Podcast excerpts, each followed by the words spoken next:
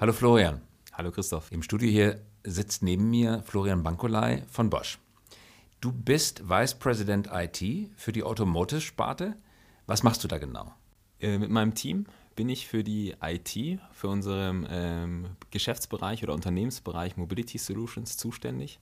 Das heißt, alles an IT, was ähm, die Geschäftseinheiten brauchen, um erfolgreich zu sein, sei es SAP-Systeme, sei es IoT Cloud Solutions, läuft bei uns zusammen und wir sorgen dafür, gemeinsam mit dem Business das auf die Straße zu bringen.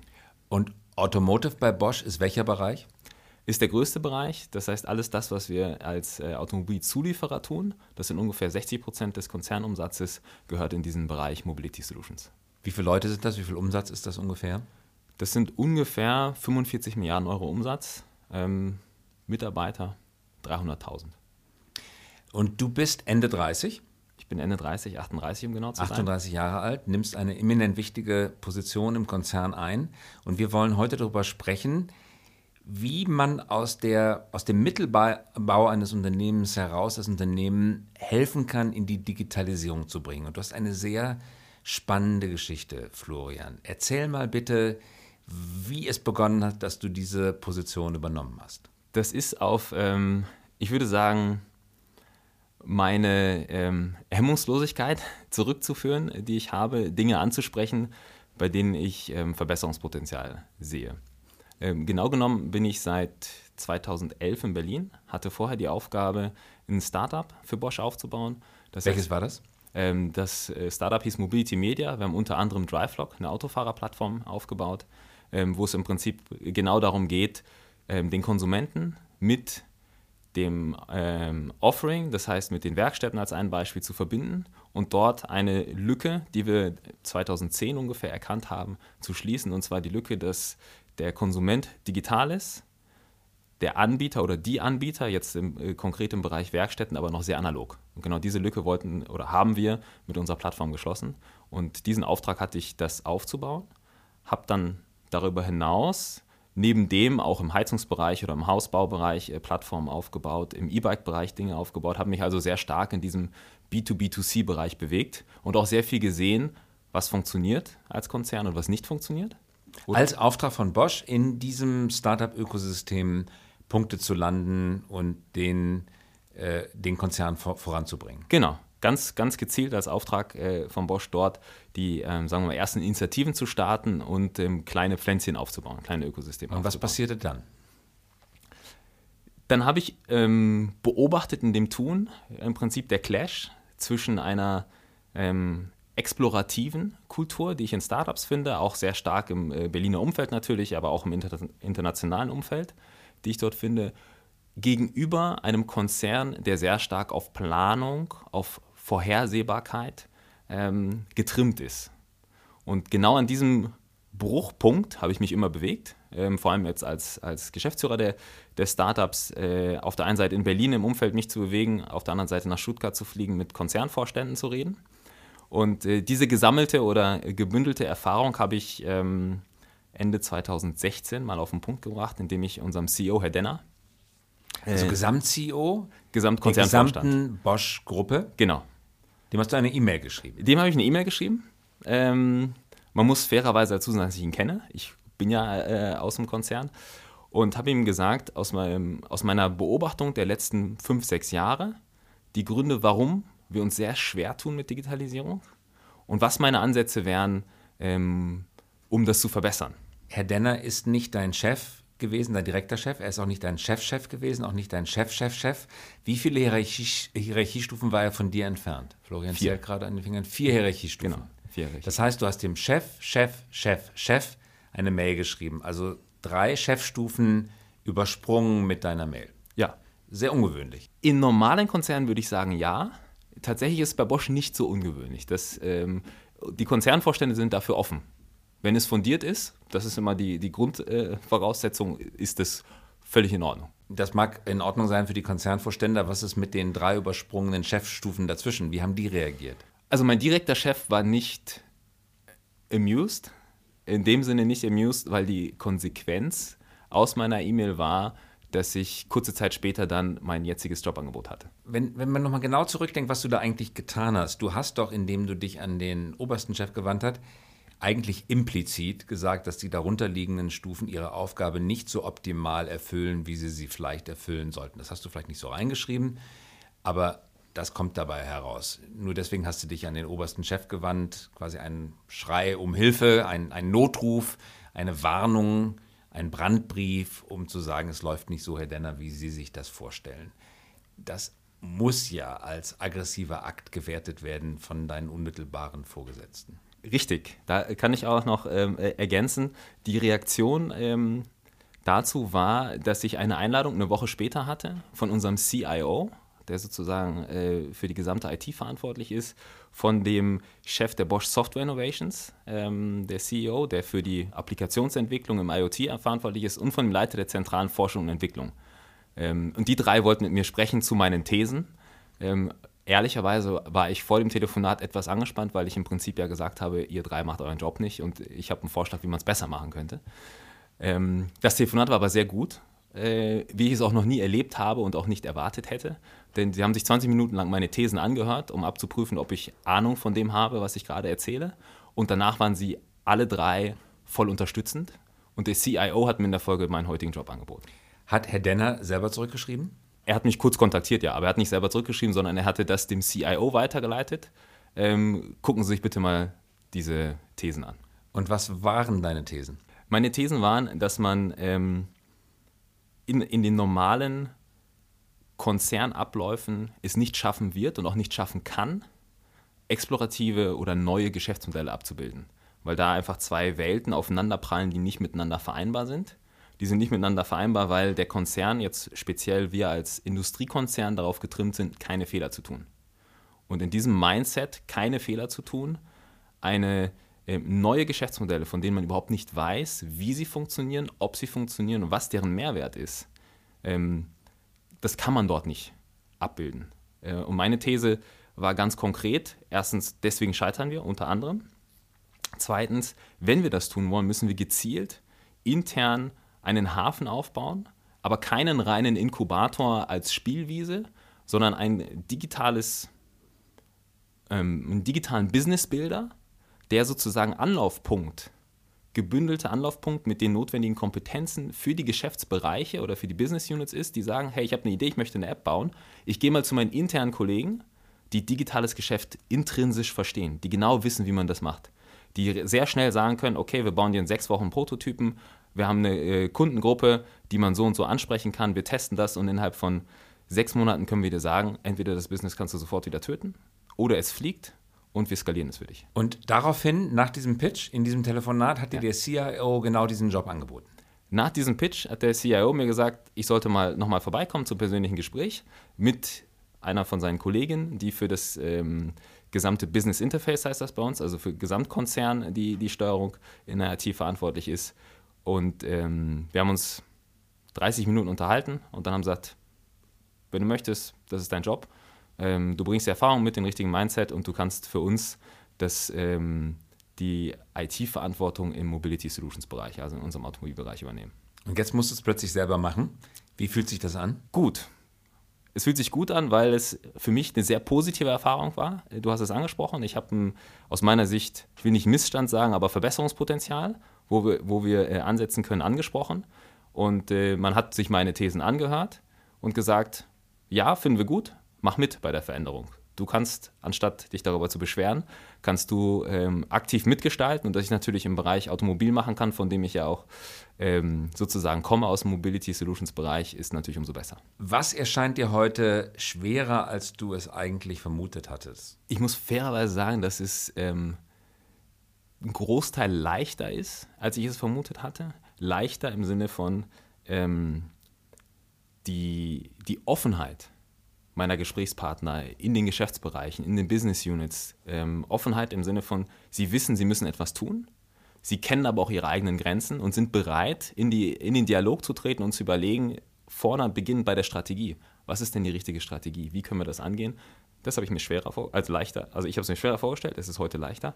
Ähm, ich habe mir leichter vorgestellt, tatsächlich, wie weit oder wie einfach es ist, einen Konzern oder eine Konzern-IT zu digitalisieren. Das ist Eine IT zu digitalisieren. IT ja. sollte doch eigentlich immer digital sein. Wenn wir an Legacy IT denken, und äh, an die denke ich jetzt speziell, das heißt, das, was, was man über Jahrzehnte aufgebaut hat, an Prozess-Know-how, an Methoden, die man benutzt und auch einfach an Systemen, die sehr tief verwurzelt sind.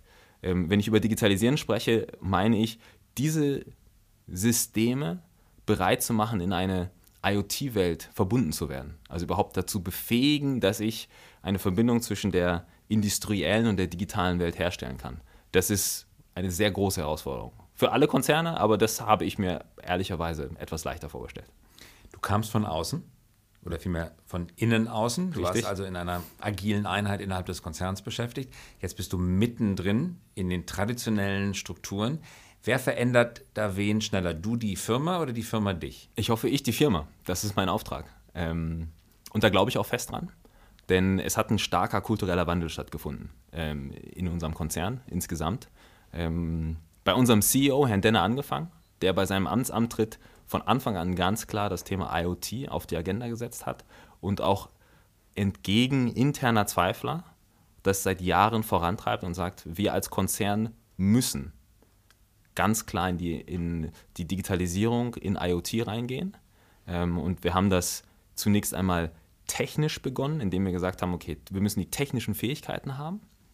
Der zweite Schritt ist dann, ähm, einzelne Geschäftsbereiche oder Business Units in den IoT zu bringen. Und wir sind jetzt am dritten Schritt, Ökosysteme aufzubauen. Also ein ganz klarer Plan, den er seit Jahren verfolgt und auch Not, den notwendigen Kulturwandel dafür vorantreibt. Bei unserem CIO angefangen oder bei unserem Management-Team, wo einige von außen kommen. Ähm, auch unsere Business CDOs, die wir jetzt seit kurzem aufgebaut haben, ähm, das sind Kollegen von IBM, von Cisco, von Siemens, von SAP, die auch einen ähm, notwendigen zusätzlichen Mindset reinbringen. Und deswegen bin ich überzeugt, dass wir es alle gemeinsam schaffen werden, den Konzern auch äh, zu transformieren. Florian, als wir uns das erste Mal kennengelernt haben, hat mich sehr beeindruckt, tut es immer noch, wie du diesen Mut aufgebracht hast, diese Mail zu schreiben. Und was mir aufgefallen ist an dir, ist, dass du dieses unglaubliche Urvertrauen in dich hast, dass es wert ist, dieses Risiko einzugehen, dass dir aber eigentlich existenziell nichts passieren kann. Und ich habe mich, als wir uns kennenlernten, gefragt, woher nimmt Florian dieses wirklich seltene Urvertrauen? Und du hast mir berichtet aus deiner Kindheit und aus den Erfahrungen, die du als junger Mann gemacht hast.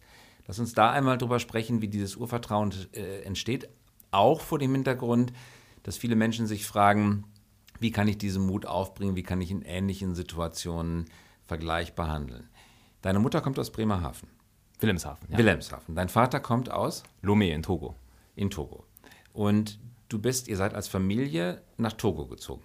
Genau. Er hat für eine westliche Firma da gearbeitet. Ja. Richtig. Welche war das? Kannst du das sagen? Äh, eine äh, bayerische Brauerei.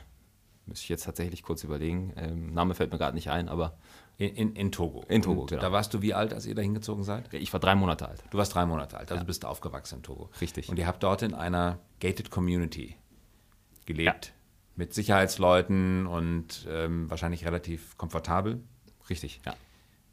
Und dann brachen, vielleicht berichtest du davon, Unruhen in Togo aus. Genau, es war ja damals eine Militärdiktatur. Ähm, und Ende der 80er, Anfang der 90er gab es Bürgeraufstand gegen diese Militärdiktatur und die Situation wurde, sagen wir mal, immer gefährlicher. Ähm, auch mit zwei versuchten Putsch, ähm, bei dem unter anderem mein Vater angeschossen wurde. Und ähm, dann war die Entscheidung, dass wir äh, nach Deutschland gehen. Wie alt warst du? Da war ich neun. Und mit neun bist du nach Deutschland gegangen, aber zunächst nur mit deiner Mutter? Nur mit meiner Mutter. Mein Vater ist dort geblieben. Die fünf Jahre dort geblieben. Er ist fünf Jahre noch dort geblieben? Ja. Stelle ich mir jetzt vor, neun Jahre alt, zurück in ein Land, das du gar nicht kanntest, die Heimat deiner Mutter. Dein Vater bleibt zurück. Du weißt nicht immer an jedem Tag, wie es ihm geht. Du weißt aber, es ist dort Unruhe. Du hm. kommst in eine völlig fremde Umgebung, Wilhelmshaven. Wie hast du dich da gefühlt? Auf der einen Seite hast du vollkommen recht, äh, neu in einer äh, Umgebung und fremd, natürlich sehr fremd. Ähm, auf der anderen Seite, und daher kommt sicherlich das, das Urvertrauen, ähm, haben wir einen sehr starken Zusammenhalt in der Familie. Und ähm, das ist Verdienst meiner Eltern tatsächlich, mir immer das Gefühl gegeben zu haben, immer diese Sicherheit gegeben zu haben, egal was passiert, wir sind da und ähm, wir sind für dich da und sei einfach du selbst. Jetzt warst du, vermute ich, der einzige dunkelhäutige Junge in der Gegend. Außer meinen Brüdern. Ja. Außer deinen Brüdern. Wie viele Brüder hast du? Zwei. Zwei ältere Zwei. Brüder. Und bist du gehänselt worden? Gab es da. Klar. Ja, Klar. ja, natürlich. Das ist auch nicht leicht. Vater in Togo, fremdes Land. Ja, ähm, wie gesagt, also einerseits das, dieses, dieser Zusammenhalt in der Familie und das Vertrauen oder den Rückhalt, den meine Eltern mir gegeben haben. Und das Zweite, was dann sicherlich noch dazu kam, ist der Leistungssport oder Sport und dann später Leistungssport, der einem ähm, auch dieses Vertrauen in sich selbst und seine eigenen Fähigkeiten dann äh, gibt. Welchen Sport hast du gemacht? Basketball. Du hast mir mal gesagt, dass du irgendwie das Gefühl, du bist einfach diese innere Gewissheit, äh, dass du nie auf ganz Null fallen kannst. Es ist immer irgendetwas da, was dich auffängt. Und nicht viele Menschen haben diese Gewissheit, aber du hast diese Gewissheit. Ja, ich würde sagen, nicht immer, zu, ähm, muss man fairerweise sagen, aber ich habe sie, äh, im Grundsatz habe ich sie. Ja. ja. Wie, wie, fühlt sich das an von, von innen? Es ist für mich befreiend. Es ist für mich insofern befreiend, weil es mir die Möglichkeit gibt, das zu tun, von dem ich überzeugt bin. Ähm, und auch das zu verfolgen. Und das ist leicht gesagt. Natürlich äh, gibt es immer Kompromisse, die man eingehen muss in gewissen Situationen. Aber ähm, ich hatte da auch nach meinen Eltern immer sehr gute Mentoren, ähm, die mich in dem Zustand oder in diesem, ähm, sagen wir mal, Ansatz immer wieder bestärkt haben, mit Rückfragen, was ist das Schlimmste, was dir passieren kann? Und was war deine Antwort? Wenn man darüber nachdenkt, ähm, ohne Familie war die Antwort immer, was ist das Schlimmste, was passieren kann? Ich muss sechs Monate bei einem Freund auf der Couch schlafen. Okay. Bis du einen neuen Job findest. Das schaffe ich. Ja, das werde ich. Aber du könntest alle Freunde verlieren. Unwahrscheinlich. Unwahrscheinlich, genau. Gut. Und jetzt mit Familie? Jetzt mit Familie verändert sich natürlich das, aber meine Frau arbeitet und ähm, äh, sie ist da auch immer sehr bestärkend in dem, tu, was du für richtig hältst. Und äh, ihre Antwort darauf ist, ist doch egal, wenn du keinen Job mehr hast, wir kommen schon zurecht. Ihr habt Kinder? Wir haben zwei Kinder, richtig. Und malst du dir manchmal aus, wie teuer die Ausbildung wird, die Uni werden wird, wie teuer es ist, die Kinder anzuziehen, Babysitter? Da kommen ja eine Menge Kosten auf einen zu als Vater. Das stimmt, das sind eine Menge Kosten. Ähm, mein Ansatz ist da vielleicht etwas naiv, aber ich bin davon überzeugt, dass äh, man eine Lösung findet. Es, es mag immer wieder schwere ähm, Abschnitte im Leben geben, natürlich.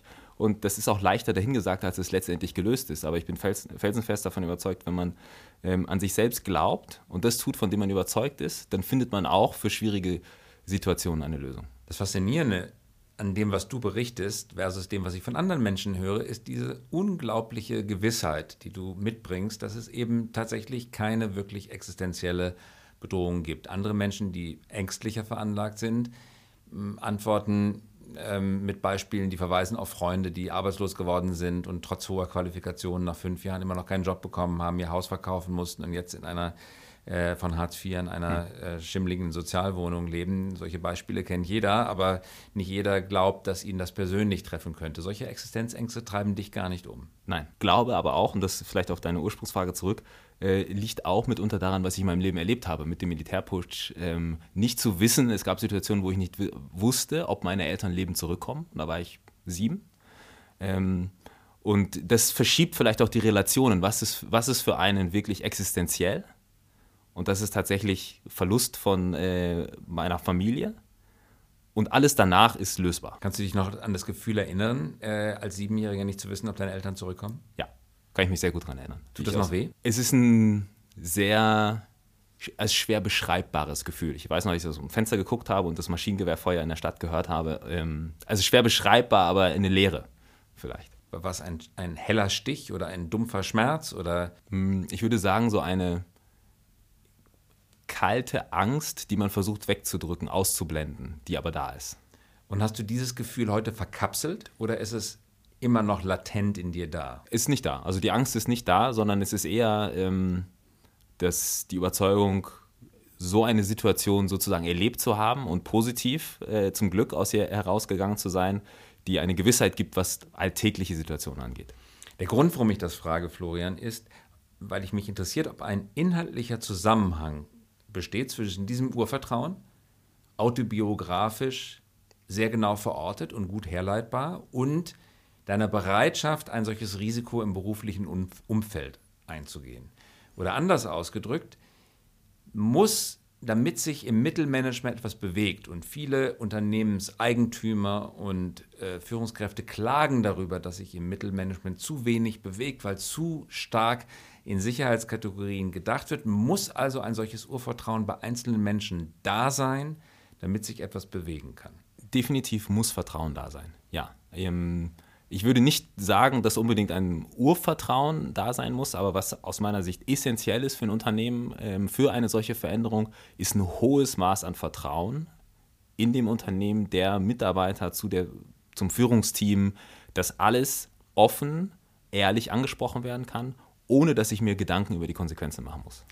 Jetzt bist du also selber Führungskraft und jetzt musst du versuchen, Menschen, die vielleicht nicht das Glück hatten, mit solchem Urvertrauen auf die Welt zu kommen oder sozialisiert zu werden, äh, diesen Menschen das Gefühl zu geben, dass sie offen sprechen können. Wie führst du?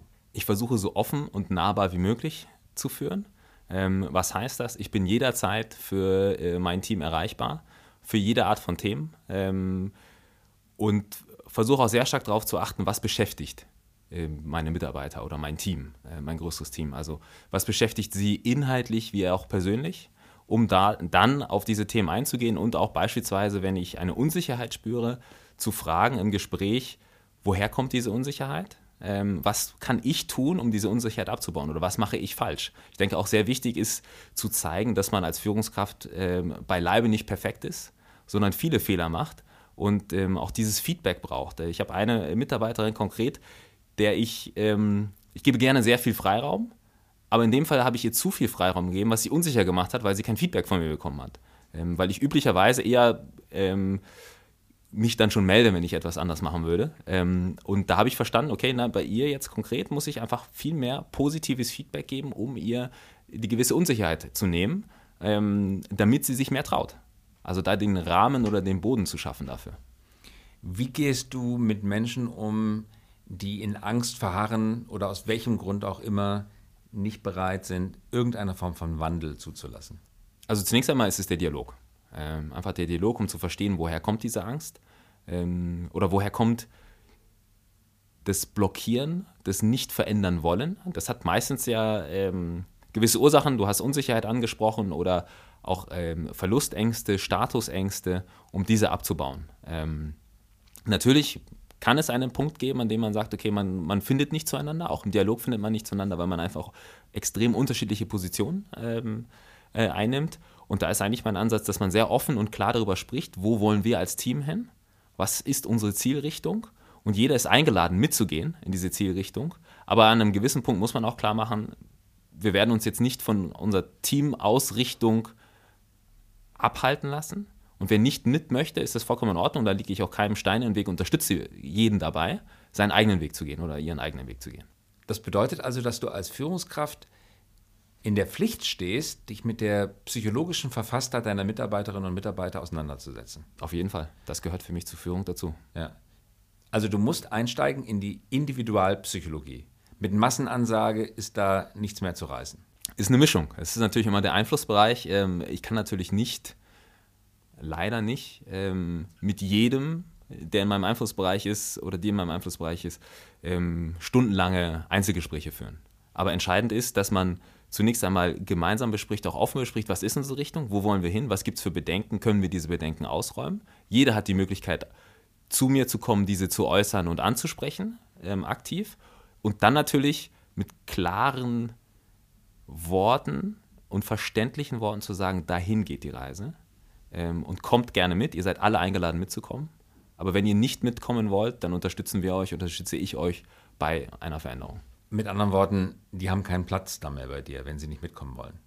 Es ist selbst gewählt. So äh, finde ich es wichtig auszudrücken, dass es, äh, jeder ist eingeladen mitzukommen. Wir machen klar, wohin es geht. Wenn aber jemand nicht mit möchte, weil er oder sie sich da nicht wiederfindet, dann unterstützen wir natürlich dabei, dass ähm, eine andere, bessere ähm, Ausrichtung zu finden. Nun stellen wir uns vor, du wärst Chef einer ganz großen Firma, ich sage mal direkt verantwortlich für 10.000 Menschen, sagen wir mal an einem Standort, mhm. und du hättest jetzt eine klassische Betriebsversammlung in der Werkshalle. Jetzt gibt es gar keine Möglichkeit mehr, Einzeldialog zu suchen. Jetzt stehst du auf der Bühne.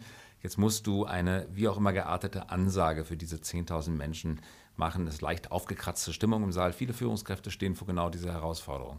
Welche, welchen Ton sollte man angesichts der digitalen Herausforderungen, der digitalen Disruptionen wählen? Radikale Ehrlichkeit, mitnehmen. Was ist die Ansage, die man machen sollte? Klar, offen und ehrlich, definitiv, aber auch darauf eingehen, was die Bedenken, was die Ängste sind. Ähm, also es hilft nichts zu sagen, wir müssen uns digital transformieren, dahin geht es jetzt und ähm, wir brauchen nicht darüber zu diskutieren, wir haben alles durchdacht, weiter geht's. Ähm, sondern? Sondern man muss, äh, digitale Transformation ist ja auch ein, sagen wir mal, Entstehungsprozess, der auch äh, in den Führungsebenen stattfindet. Was bedeutet es eigentlich für uns? Wo kommen wir her? Wo sind unsere Stärken? Ähm, welche Gefahren oder Schwächen müssen wir adressieren? Äh, und wie können wir diese adressieren? Und genau diesen Gedankenprozess, das ist mühsam, das weiß ich, aber diesen so, sollte man aus meiner Sicht offen teilen. Und lädst du dann die 10.000 Mitarbeiter in der Werkshalle ein, an Arbeitsgruppen teilzunehmen? Oder wie machst du die Partizipation in großem Maßstab möglich? Da gibt es unterschiedliche Ansätze. Ein, eine Sache, die wir gerade ähm, bei uns tun, zum Beispiel, ist das Thema Working Out Loud. Ähm, also, ich nenne es mal Social Collaboration, Social Communication, was mir die Möglichkeit gibt, genau solche Dinge nicht auf einen Tag und eine Stunde zu reduzieren, sondern direkt schon am Entstehungsprozess die Mitarbeiter teilhaben oder zumindest beobachten zu lassen. Wie machen wir uns darüber Gedanken? Was sind die Themen, die uns umtreiben? Ähm, frühzeitig auch Feedback äh, und Meinungen einzusammeln, sodass es eine Reise wird, auf die man die Leute mitnimmt und nicht, wenn ich bildlich äh, spreche, die Leute ähm, am Tag Null vor die Wahl zu stellen, hier ist das Ticket, lösen oder nicht lösen. Und die Reise, von der du sprichst, ist das eine didaktisch edu edukativ notwendige Reise? In Wahrheit kennst du den äh, gewünschten, äh, das gewünschte Ziel schon oder den gewünschten Weg schon. Du hast tatsächlich alles schon durchgearbeitet und jetzt geht es nur noch darum, die Leute mitzunehmen auf der von dir oder deinem Team vorskizzierten Reise oder suchst du tatsächlich aufrichtig in dem Prozess die inhaltliche Antwort auf die Herausforderung? Es ist letzteres, die inhaltliche Antwort auf die Herausforderung. Also du kennst, wenn du zur Reise aufrufst, nicht das Ziel der Reise und auch nicht den Weg. Nein. Man, man, hat ein Bild davon. Natürlich hat man ein Bild und man hat, man hat seine Annahmen, ähm, was es bedeutet. Aber hier kann man, äh, ähnlich wie beim Crowdfunding, Crowdsourcing, auch die Schwarmintelligenz, um das Wort zu bemühen, nutzen, indem man Aspekte, die einem nicht sofort geläufig sind ähm, oder in den Kopf kommen, zumindest berücksichtigt. Eine ganz andere Form von Führung als die traditionelle Führung, wo von dem Chef erwartet wurde, dass er sagt, Leute, hier geht's lang, bitte folgt mir, ich kenne den Weg. Das gibt ja auch Sicherheit. Das macht vielleicht ein bisschen bequem, aber das gibt Sicherheit, wenn man ihm vertraut. Für das Publikum, für die Belegschaft ein eigentlich ganz angenehmer Weg. Die Zeiten sind vorbei, das geht nicht mehr in der Digitalisierung. Die Zeiten sind aus meiner Sicht vorbei. Ähm, nicht nur in der Zeiten der Digitalisierung, sondern in Zeiten unserer Umwelt, wie die sich verändert hat. Also ähm, was du ansprichst, das klassische Command and Control, wenn man so möchte, ist ja, ähm, es gibt wenig Ursachen, klar beschreibbare ähm, Effekte und ich kann einen kausalen Wirkzusammenhang herstellen. Wenn ich das mache, passiert Folgendes.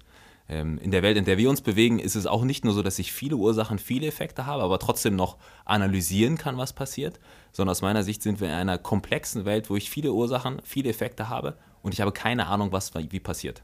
Ich kann die Stellhebel nicht analysieren, sondern ich muss mich viel mehr herantasten an was passieren könnte. Und da ist äh, umso mehr wichtig, dass ich so viel Input wie möglich bekomme, um die komplexe Welt zu beschreiben. Und das kann auch ein Team von zehn Leuten nicht leisten.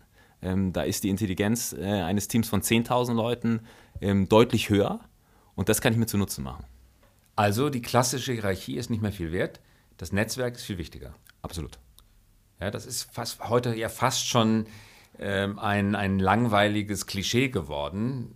Netzwerk löst Hierarchie ab, aber in der unternehmerischen Wirklichkeit ist das eigentlich eher noch die Ausnahme. Du sagst aber, ein Großkonzern vertreten, es geht überhaupt gar nicht anders. Wir müssen weg aus pyramidalen Strukturen zu Netzwerkstrukturen. Wir müssen, das ist aus meiner Sicht ein wichtiges Erfolgskriterium und eine Notwendigkeit, um äh, in der sich immer schneller verändernden Welt ähm, weiterhin erfolgreich zu sein. Und eine letzte Frage, Florian. Wie verändert das denn Karrieren, wenn Karrieren bisher liefen, dass man ja im, im sprichwörtlichen Schornstein unten einsteigt, dann die Leiter nach oben erklimmt und oben aus dem Schornstein in seinem Berufsvertical wieder herauskommt. Wie wird das dann in der Welt der Netzwerke sein? Wie verlaufen dann Karrierewege? Sie werden viel stärker inhaltlich ähm, orientiert verlaufen aus meiner Sicht. Also inhaltlich, was ist die, die eigene Position oder Passion? Was ist der Beitrag, den ich zu einem gewissen Thema bringe? Und das ist weniger dann, bin ich jetzt Bereichsleiter oder äh, Business Unit Leiter, sondern was ist mein Thema und wo kann ich das aktuell am besten im Unternehmen einbringen? Wo sind gerade die großen Themen, ähm, an denen ich mich beteiligen kann und das Unternehmen weiterbringen kann? Was reizt dich als nächster Schritt? Genau diese Digitalisierung, ähm, die digitale Transformation im Konzern auch über das Thema Mobility Solutions hinaus weiter voranzutreiben und damit den, die Brücke zwischen industrieller und digitaler Welt weiterzubauen. Das war Florian Bankolai. Ganz herzlichen Dank fürs Kommen. Danke, Christoph. Und wir hören uns wieder in der kommenden Woche.